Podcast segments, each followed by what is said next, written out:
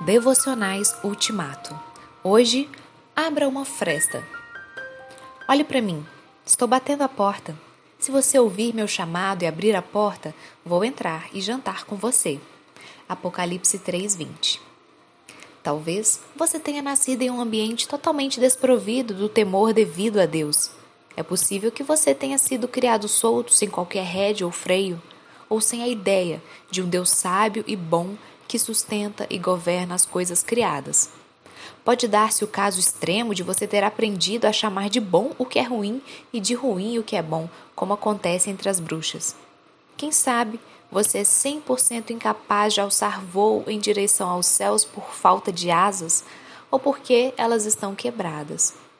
Se você não tem esperança alguma, se tudo é destruição completa, abra um compartimento qualquer de sua mente, a graça de Deus e a luz do céu.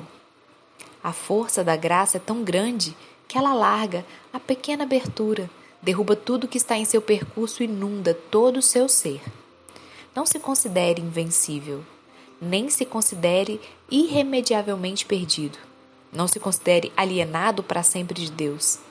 Deixe de analisar-se. Deixe de analisar-se. Agora é hora de olhar para Deus e considerar sua graça e poder.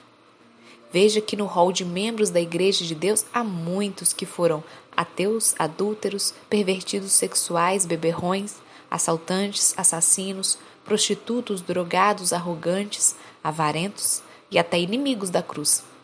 Mas eles foram lavados, perdoados, transformados pela ação da graça que há em Jesus Cristo. Abra uma fresta para que a luz do céu entre inunde o seu ser. Por misericórdia, não continue destruído. Abra esta fresta agora mesmo.